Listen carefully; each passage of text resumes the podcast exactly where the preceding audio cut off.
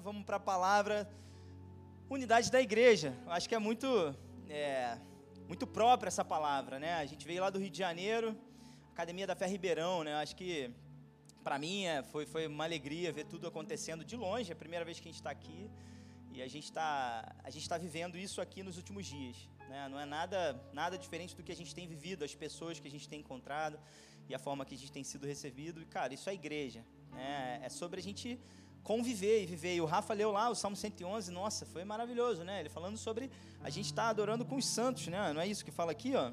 Louvarei o Senhor na companhia dos justos na Assembleia. E Deus só confirmou essa, essa palavra que eu trouxe, né? Na segunda o pastor falou, olha, é, você leva a palavra lá? Eu falei, meu Deus, não pode dizer não? Não, brincadeira.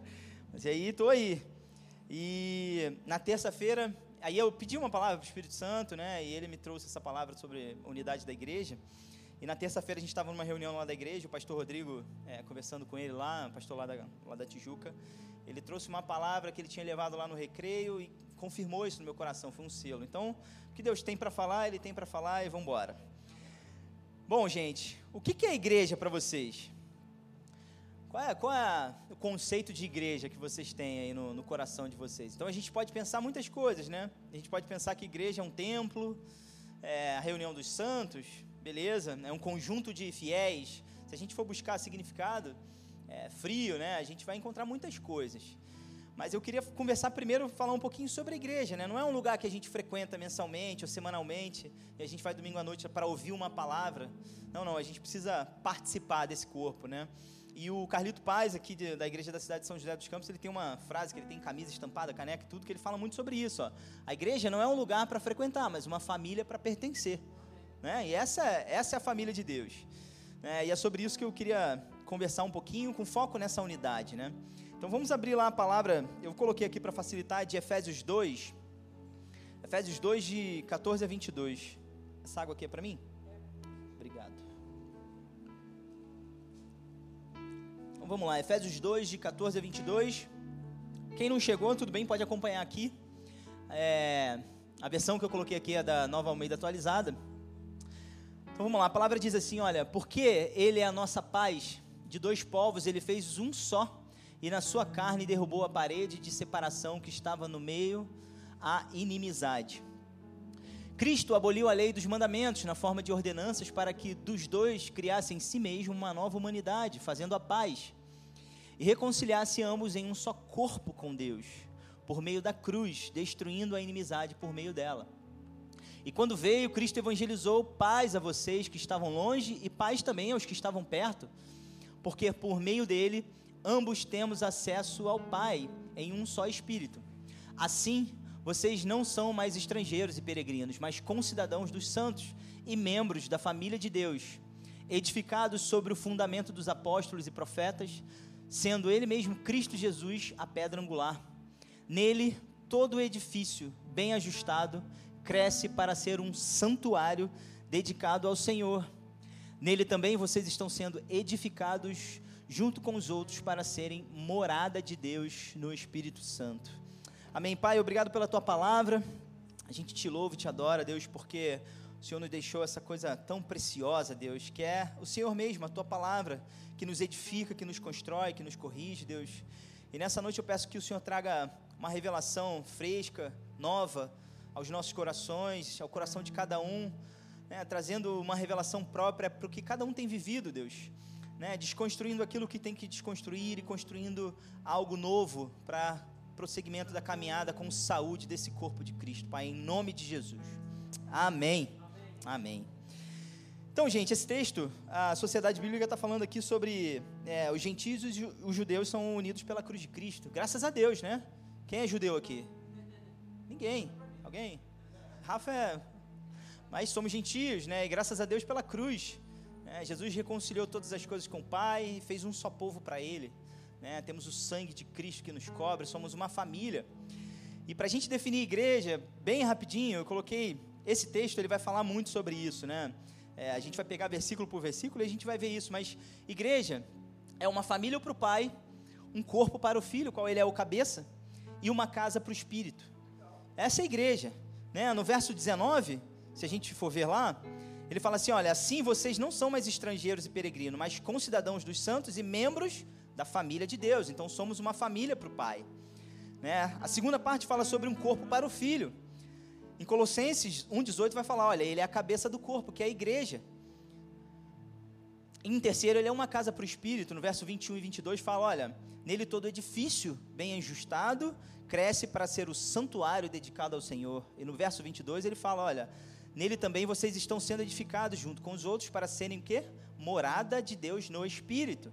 Então essa, para mim, é uma melhor definição, né, focado nessa passagem sobre sermos igreja. Então a gente é uma família para o pai, um corpo para o filho e uma casa para o espírito. E o meu foco nessa noite, gente, é falar sobre a família do pai. É, talvez a gente não tenha uma revelação, uma experiência muito boa de família.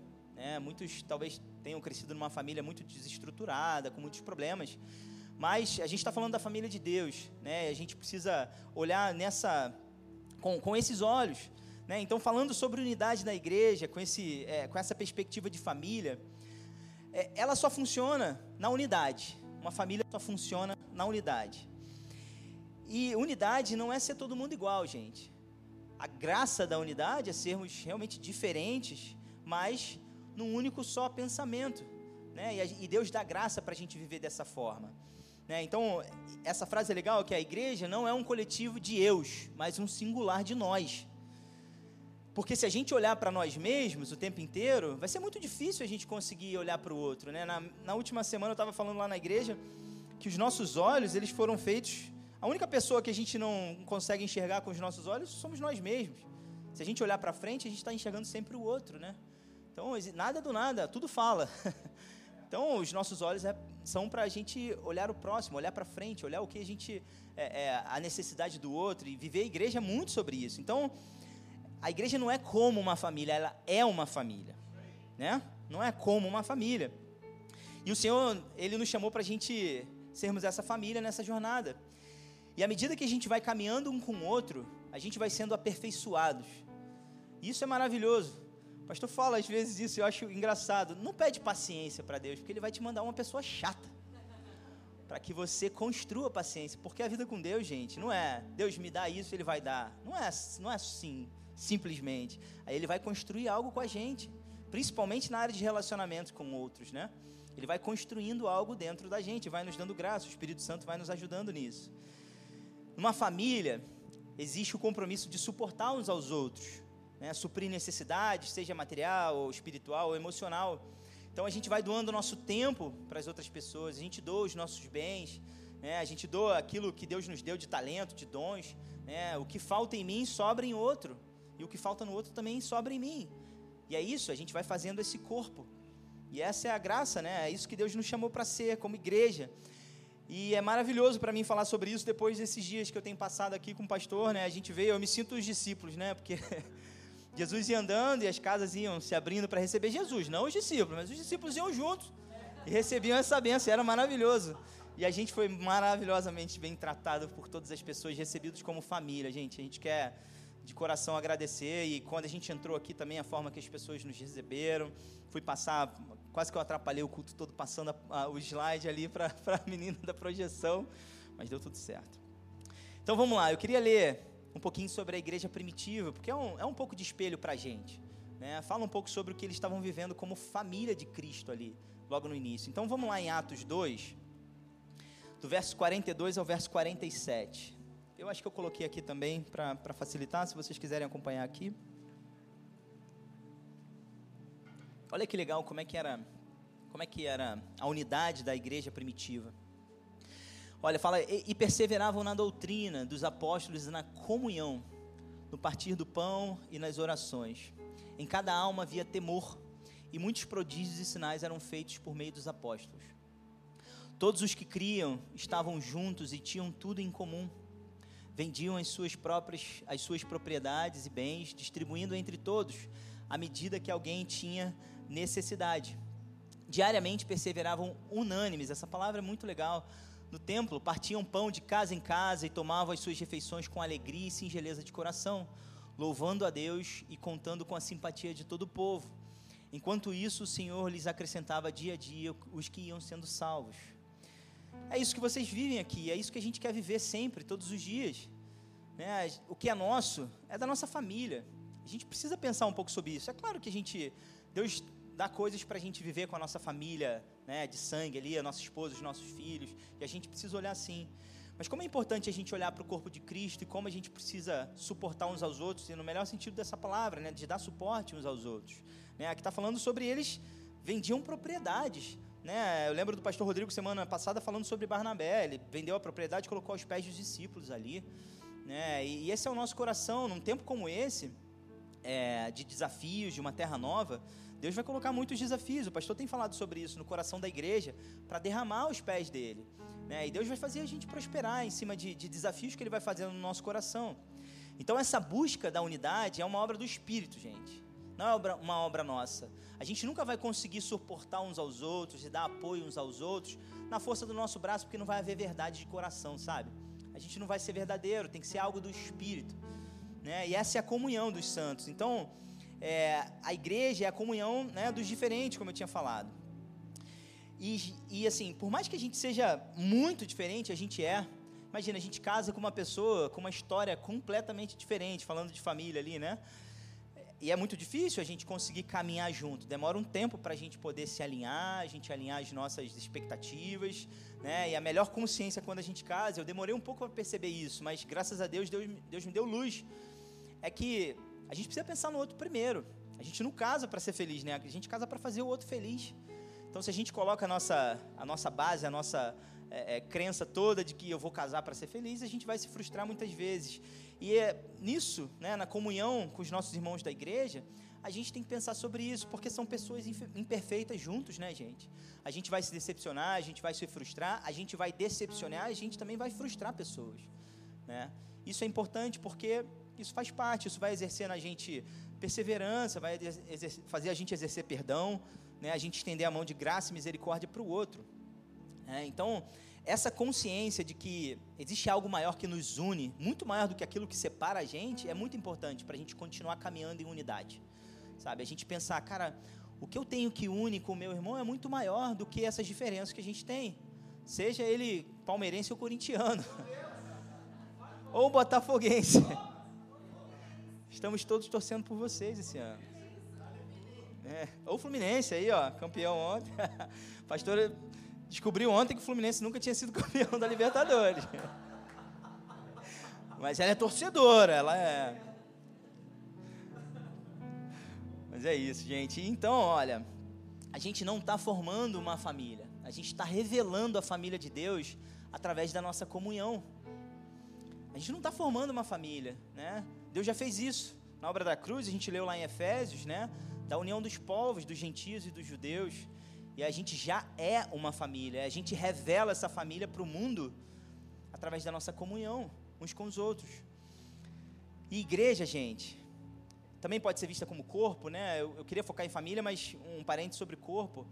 A gente não é igreja sozinho. A gente não é, não existe igreja sozinho. Porque se somos um corpo, um membro fora do corpo é o que? Uma mutilação, né? É, não, não, é um corpo. Eu sou um dedo, não sou um corpo. Então, é, a importância de a gente estar junto. E hoje em dia, essa mentalidade no mundo tem se formado demais, principalmente depois da pandemia, né? A gente aprendeu tanta coisa boa na pandemia, né? Deus nos ensinou tanta coisa boa, mas falsos é, é, é ensinamentos e pensamentos sobre igreja também se difundiram muito, né? Ao longo desse tempo. Né? E as pessoas começaram a ficar em casa e falar: olha, eu não preciso ir para a igreja, né? Eu assisto o pregador que eu mais gosto, essa palavra me alimenta e tal. Mas e aí? Como é que a gente vai sendo formado no relacionamento uns com os outros, gente? O nosso relacionamento com o Pai, né? Ele precisa refletir no nosso relacionamento uns com os outros. Eu preciso adorar a Deus servindo meu irmão. É, quem, quem é pai e mãe aí? Quem é pai e mãe? Cara, eu, eu não, não tenho outro filho para ver as brigas de irmãos e tudo mais, né? Não tenho isso, mas não tem nada, eu acho que alegra mais o coração do pai de ver os irmãos unidos, de ver as pessoas caminhando juntos. E os filhos são diferentes, são muito diferentes. Mas o que alegra o coração do pai é essa família unida. E existe esse engano, né? É, e o Rodrigo, o pastor Rodrigo da Simples Igreja, o apóstolo da simplicidade, ele, ele falou algo muito interessante sobre isso, porque ele falou assim, gente, você imagina você é pai e alguém te convida para ir na sua casa e, você, e essa pessoa fala assim: Olha, vem você e sua esposa, mas seu filho não, porque eu não gosto do seu filho. Como é que você se sente? É assim que Deus se sente quando a gente rejeita o nosso irmão, quando a gente não aceita o nosso irmão. Não que seja fácil, gente, é difícil conviver mesmo. Tem pessoas difíceis e a gente também é muito difícil de conviver. Nós temos os nossos, os nossos probleminhas. Né? Então não existe é, esse eu amo a Deus, eu amo o Pai, mas eu não amo os meus irmãos. Imagina o coração de Deus quando ele enxerga algo. Né? E tanto que Jesus, e, e ao longo da palavra, a gente vai vendo isso. Eu só consigo, eu só consigo reconhecer meu Deus como Pai efetivamente se eu tiver consciência de quem são os meus irmãos. E eu conseguir. É, e isso, gente, às vezes exige esforço, sabe? Não é algo que vai vir naturalmente. A gente precisa é, é, se submeter à palavra. Olha que, olha que legal, é, como Jesus valorizava isso como Jesus valorizava a unidade, o relacionamento dos irmãos. Primeiro o seguinte, vocês lembram lá os doze apóstolos? E tem uma história de dois deles, que é, depois que você vai estudar um pouquinho, que é Simão Zelote e Mateus o publicano. Uma história rapidinho sobre o publicano e o Zelote. O publicano ele trabalhava lá para Roma. Ele era judeu e ele trabalhava para Roma lá na, coletando impostos. Então, para o povo judeu, aquele cara era um traidor. Ele chama lá Mateus. E o Zelote, né, o Simão aqui, é, fala que ele, é, ele era de um movimento judeu que ele lutava contra esse, esse império de Roma que amassava o povo judeu, né? Co é, é, cobrava impostos altíssimos e o, e o povo era, era cativo naquela, naquela, é, naquele governo de Roma.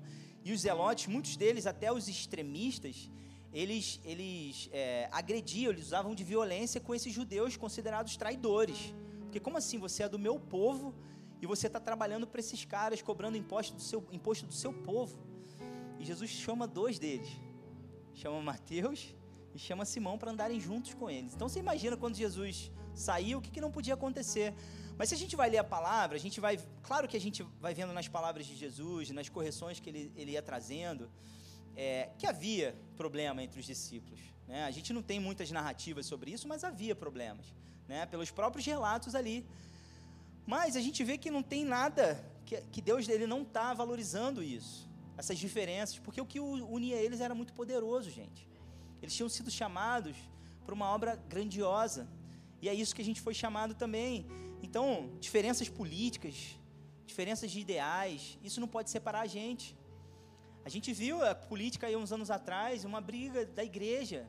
Isso não pode acontecer dentro de uma família. Isso aconteceu dentro de famílias também, pessoas do mesmo sangue, sem falar com pai, sem falar com mãe por causa de política.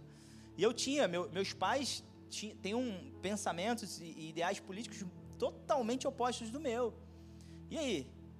Cara, o que une, o que me une é o meu pai e a minha mãe, olha a minha história.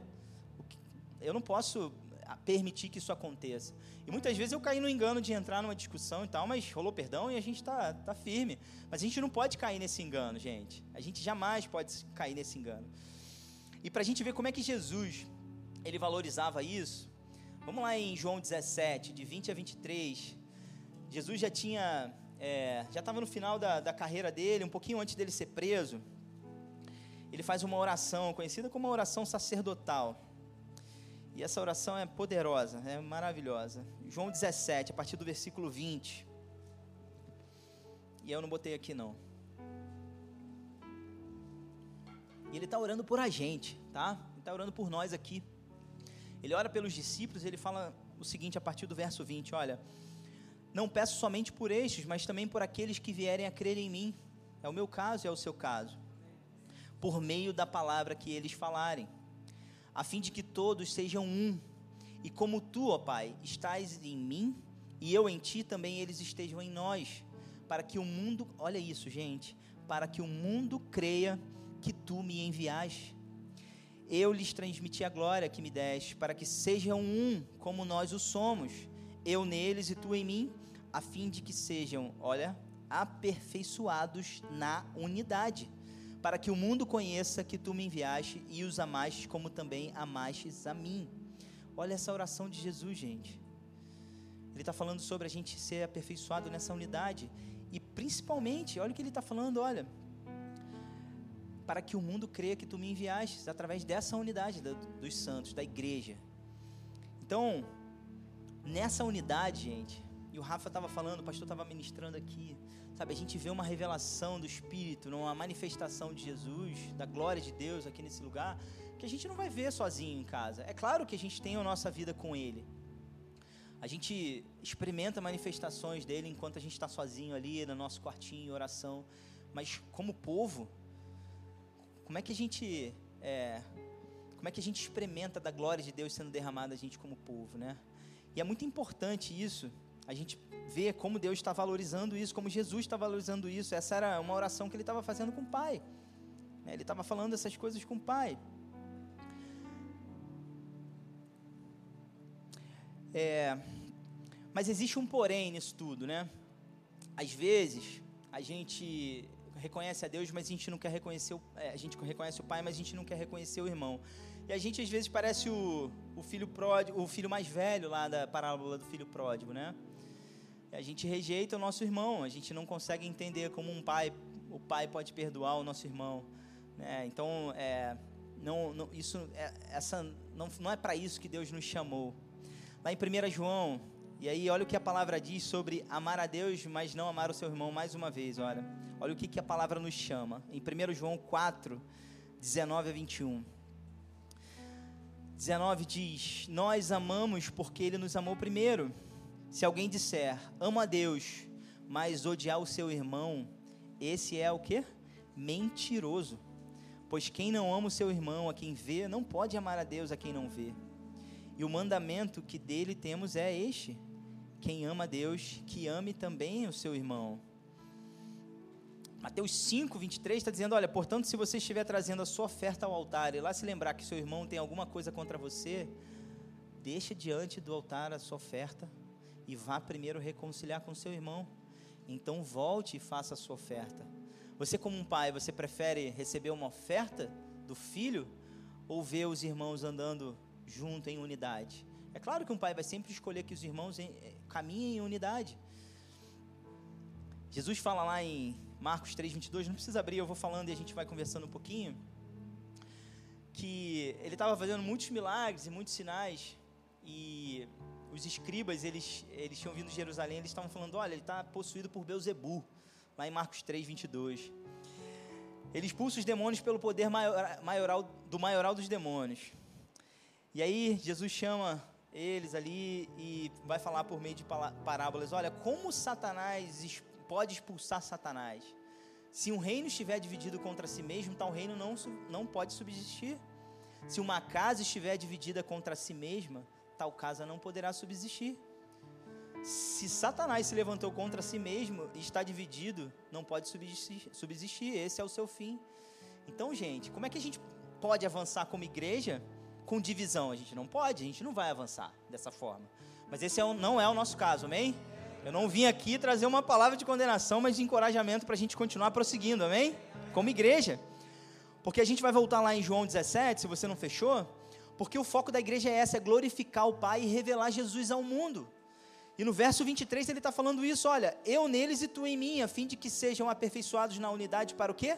Para que o mundo conheça que tu me enviaste e os amaste como também amaste a mim. Então, olha, a unidade da família de Deus é, de Deus revela ao mundo que Jesus é o Messias, nessa unidade, porque a gente pode servir aqui com a maior excelência do mundo, e graças a Deus que a gente tem excelência aqui na Academia da Fé, né? Porque Deus chamou, Deus é um Deus excelente, né? E chamou a gente para servir dessa forma. Mas a palavra está dizendo, é, porque lá fora, gente, há excelência em muitas coisas. Você vai no evento de música, você vai ver excelentes músicos, excelente som, né? pessoas servindo uns aos outros ali por obrigação, talvez, mas às vezes você vai ser muito bem atendido, aqui mais do que no Rio de Janeiro, mas vai ser muito bem atendido. Mas a palavra está dizendo, e, e, mas o que falta no mundo, principalmente? Né? Falta no mundo unidade. O mundo está todo quebrado em relação a relacionamentos. Né? Até as alianças que foram feitas, a gente vai vendo as famílias sendo quebradas. Então, o mundo vai reconhecer Jesus como Messias através da comunhão dos santos, através dessa unidade, da gente caminhar, da gente andar palestinos e judeus juntos, corintianos e palmeirenses juntos. Né? Direita, esquerda, não importa, gente. né? A gente suportando uns aos outros, o PhD e o cara que é iletrado, a gente sabe, a gente precisa uns dos outros. A gente estava conversando esses dias sobre os corações das gerações, né, de pais para filhos e filhos para, para os pais. A palavra tem uma palavra profética para o final dos tempos sobre isso. Né? Precisamos uns dos outros. Eu preciso é, é, do conhecimento, da experiência das pessoas que já, já estão caminhando há muitos anos. E eles precisam da gente também, para a gente caminhar junto, para a gente ser mais um braço forte junto com eles. E essa é a igreja, e é assim que o mundo vai enxergar. Jesus através dos nossos relacionamentos. O mundo verá através dos nossos relacionamentos. Sabe, essa qualidade, esse prédio bonito é legal, mas não é isso que vai revelar. João 13, de 34 a 35, fala: Olha, eu lhes dou um novo mandamento, que vocês amem uns aos outros, assim como eu os amei, que também vocês amem uns aos outros. Nisto, todos conhecerão que vocês são meus discípulos, se tiverem amor uns com os outros, como ele nos amou dando a nossa vida pelo nosso irmão. Dando a nossa vida, gente, talvez seja muito radical. A gente pode pensar, pô, vou dar minha vida, mas a gente vai aprendendo ao longo da palavra como Deus nos ensina. A gente, agora que eu vi que estão me expulsando já, gente. Não, tô brincando, tô brincando. Sabe, tantas. A gente vai ler lá no Sermão do Monte, Jesus é, quebrando tantos pensamentos e, e, e conclusões, né? É, trazendo um, uma nova visão sobre o nosso relacionamento uns com os outros. Ele fala para a gente amar o nosso inimigo. Se o seu inimigo tiver fome, dá-lhe de comer. Se tiver sede, dá-lhe de beber. É, é, é, uma, é uma quebra né, do nosso eu. É uma quebra do, da, da umbingolândia, como diz o, o pastor Carlinhos, né, de olhar para o nosso umbigo. Né, como assim? É, Jesus tem, tem, uma, tem uma passagem que ele fala sobre é, o que há de bom amar o nosso amigo. Até os ímpios fazem isso. Mas nós, como igreja, a gente precisa amar os nossos inimigos. Não que a gente tenha inimigos aqui dentro, a gente não pode ter inimigos dentro da igreja. Esse não, o nosso irmão não é o nosso inimigo. Ele pode ter todos os problemas do mundo, mas ele não é o nosso inimigo, né? Mas é um nível de amor profundo que a gente dá à nossa vida, do ponto de vista de dar o nosso tempo. Às vezes a gente tem um compromisso, um lazer, alguma coisa marcado, e a gente está vendo que o nosso, nosso irmão está com uma necessidade. E aí, eu estou disposto a abrir mão daquele momento?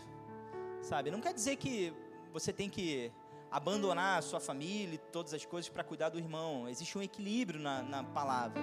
Né? O Espírito traz equilíbrio dentro da gente para todas as coisas.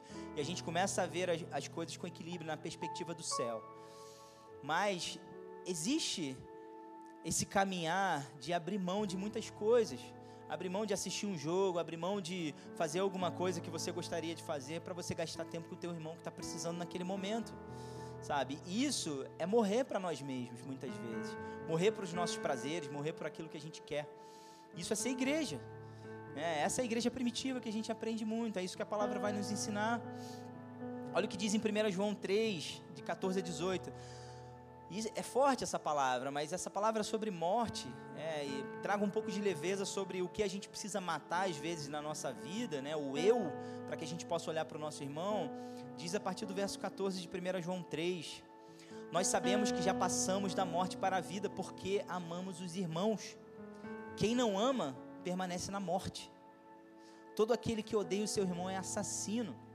E vocês sabem que todo assassino não tem a vida eterna permanente em si. Nisto conhecemos o amor que Cristo deu a vida por nós, portanto, também nós devemos dar a nossa vida pelos irmãos. Ora, se alguém possui recursos deste mundo e vê o seu irmão passar necessidade, mas fecha o coração para essa pessoa, como pode permanecer nele o amor de Deus? Filhinhos, não amemos de palavra nem de boca para fora, mas de fato e de verdade. A gente está disposto a dar a nossa vida pelo irmão, a abrir mão da nossa vontade muitas vezes? Sabe? E é, e é isso, essa graça que nos alcançou, ela precisa gerar dentro de nós o mesmo sentimento de Cristo, é isso que a palavra nos diz. Né? Deve ter algo dentro de mim queimando pelo outro. Olha, quem tem a vida transformada pela palavra tem uma angústia para que outros vivam a mesma transformação. Eu, eu tenho uma angústia dentro de mim, porque eu vejo que Deus tem feito, o que Deus está fazendo, ainda vai fazer na minha vida por fé, eu vou crendo, eu vou declarando. E eu vou vendo aqueles que eu amo ficando para trás, isso gera uma angústia dentro de nós. A gente vai ver Paulo falando sobre isso. Paulo fala sobre essa angústia dentro deles, de ver os irmãos dele não, não caminhando no mesmo caminho que ele está caminhando, crendo na obra da cruz, crendo em Jesus. E essa é a angústia que precisa tomar conta do nosso coração pelo nosso irmão, e essa angústia precisa mover o nosso coração para que a gente mate um pouquinho de nós mesmos, para a gente olhar para o próximo. Amém? Você crê nisso? Como igreja? É uma palavra difícil, gente, mas a gente vive isso. Eu creio que a gente, como Academia da Fé, a gente tem vivido isso. Mas a gente tem mais, tem, tem algo mais, tem um nível maior para a gente continuar caminhando. E eu estou seguindo para o final, porque Deus trouxe algo no meu coração sobre os últimos dias. A gente tem ouvido algumas palavras proféticas sobre sobre esse grande avivamento dos últimos tempos, sobre o Brasil ser um farol de luz para as nações. E a gente tem ouvido muito falar sobre unidade da igreja e sobre esse avivamento começar na unidade né, começar nessa comunhão dos irmãos.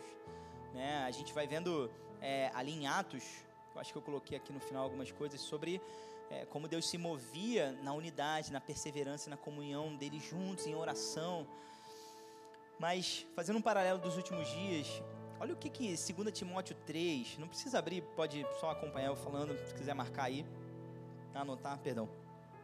2 Timóteo 3, falando sobre os últimos dias, é, Paulo está falando ao seu, seu amigo aí, seu discípulo Timóteo, falando: Olha, mas você precisa saber disso. Nos últimos dias sobrevirão tempos difíceis. E olha a primeira característica dos seres humanos que o Paulo fala para ele: Olha, pois os seres humanos serão egoístas. Outras versões falam amantes de si mesmos. E essa é uma palavra que ele não está falando para o mundo, ele está falando para a igreja. Porque no verso 4 ele fala mais amigos dos prazeres do que amigos de Deus. O mundo não é amigo de Deus, o mundo é inimigo de Deus. Né? Ele nos amou sendo inimigos, né? mas nós fomos reconciliados pela obra da cruz, amém? Então essa é a primeira característica, as pessoas amantes de si mesmo. E a gente tem visto isso no mundo. Só que a gente jamais pode repetir isso dentro da igreja. A gente precisa seguir em unidade. Essa palavra no, no original grego fala de amar a si mesmo, né? bem atento aos próprios interesses. E é sobre isso. É sobre é, ninguém quer abrir mão. Né? Hoje em dia, é, é, e graças a Deus a mulher conquistou um espaço no mercado de trabalho, isso é maravilhoso a gente ver isso, né? Mas às vezes é, Deus vai pedir para a gente abrir mão, até nós também, ou a mulher.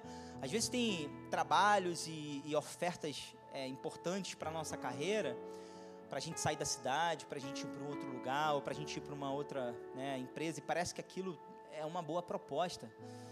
Mas a palavra já avisa: olha, caminhos para, ao homem que parecem bons, mas o fim é, é leva à morte. Então, é, a gente está disposto a abrir mão, às vezes, de propostas e coisas que é, vão levar a nossa carreira a um outro nível, para algo que Deus está nos mostrando, algo que o corpo de Cristo às vezes precisa da gente aqui, ou a nossa família precisa da gente aqui. Quantos amigos e exemplos, eu, eu, eu construí minha carreira aí ao longo, é, desde os 19 anos eu trabalho com petróleo. E petróleo dá muito dinheiro para quem trabalha muito e quem. Então eu tenho muitos. Eu trabalhei cinco anos embarcados. Eu tenho muitos amigos que estão escravos disso há 20 anos trabalhando embarcados e perderam famílias. Porque a ganância e olhar para si mesmo e olhar para, ah, eu quero crescer e eu quero conquistar outros espaços, e não querem abrir mão pelo outro. Estão vendo a família, os filhos e a esposa sendo quebrados né, é, é, por essa distância, por não ter um pai presente. Eu vi isso acontecer muitas vezes. Né? Então a gente, tem que, a gente precisa parar de olhar a nossa vida como indivíduos independentes. Nós não somos independentes. Nós fomos feitos para a gente caminhar junto. Principalmente nós, como corpo de Cristo, como famílias para o Pai. Né? Às vezes a gente. Olha que triste, né? Pensa, pensa numa coisa, você pai e mãe. Seu filho tá lá com 18 anos, 17 anos e quer, hoje dia de Enem, né? Quem tem filhos aí com Enem, é, e ele quer escolher uma carreira para seguir. E ele não sabe, tal, você conversa com ele e tal, mas não gasta muito tempo com ele, de repente. E aí um belo dia ele chega em casa e ele fala assim, ó, pai, já sei o que eu quero ser, eu quero ser médico. E ele fala, filho, mas como você decidiu isso? De onde você decidiu isso? E o filho fala assim, ah, eu conversei com o pai do amigo meu, e eu fiquei umas duas horas conversando com ele. E ele, pô, trouxe bons argumentos e tal, e me convenceu ser médico. Você imagina o coração desse pai. Você decidiu porque um pai de um amigo seu é, conversou contigo e te convenceu. Você imagina? E é isso muitas vezes que a gente faz com Deus. Muitas vezes a gente chega, às vezes, na nossa igreja, para o nosso pastor e fala: Ó, oh, estou indo embora da cidade. Para os nossos amigos: estou indo embora, vou trabalhar em algum lugar. Ou... E a gente toma uma decisão sem nem conversar com o nosso pastor, sem nem conversar com o nosso irmão, sem nem conversar com Deus muitas vezes. E são esses que estão caminhando com a gente todo dia e podem orar em concordância contigo para tomar essa decisão. E essa é a igreja. Essa é a igreja, a gente foi chamado para ser esse tipo de igreja. E é maravilhoso a gente contar com isso, gente. Né? Às vezes a gente tem uma proposta de trabalho e aquilo queima o nosso coração e tal, mas a gente não tem certeza. Chama o irmão de, de, de, é, de conexão para orar contigo, traz isso para conexão. Olha, eu tenho uma proposta, vai no seu pastor, conversa, coloca o seu joelho no chão, fala com Deus. Sabe? Porque muitas vezes a proposta é boa, mas não é o que Deus tem. E os seus irmãos vão te ajudar a tomar essa decisão junto. Essa é a igreja. Sabe? Não deixe o coração do pai triste porque você tomou uma decisão independente, como um ser independente. A gente caminha num corpo. E é maravilhoso a gente contar com esse suporte dos nossos irmãos. Né? Então, para a gente terminar, como é que a gente faz para ser parte dessa igreja imperfeita? Né? Como é que a gente, nessa comunhão do Espírito, a gente permanece constante na palavra, oração, produzindo fruto do Espírito? Colossenses 3, de 12 a 14, ensina a gente: olha, portanto, como eleitos de Deus, santos e amados, revistam-se de profunda compaixão, de bondade, de humildade, de mansidão e de paciência. Suportem-se uns aos outros e perdoem-se mutuamente. Caso alguém tenha motivo de queixa contra outra pessoa, assim como o Senhor perdoou vocês, perdoem também uns aos outros. Acima de tudo isto, porém, esteja o amor, que é o vínculo da perfeição. E eu não vou entrar no aspecto do perdão, porque senão a gente tem muita coisa para falar sobre perdão. Eu tenho é, eu tenho experiência de perdão, né, que transforma as nossas vidas. Mas a palavra vai ter muita coisa para falar de perdão. Mas andar com o nosso irmão e a gente viver pela fé, é a gente ter esse espírito. Pode subir, galera. Vamos embora, a gente já está acabando. É, a gente viver nesse espírito e deixar que o Espírito Santo ele produza o fruto através dessa comunhão, né, da comunhão com o Espírito, da comunhão com os, com os nossos irmãos. E a gente vai produzindo esses, esses frutos do Espírito, essa paciência, essa bondade, benignidade, essa longanimidade com o nosso irmão. A gente vai aguentando aqueles chatos com muita graça. Né? Porque muitas vezes a gente quer do Pai graça e misericórdia, mas a gente não consegue estender para o nosso irmão. Não, a gente precisa fazer a mesma coisa.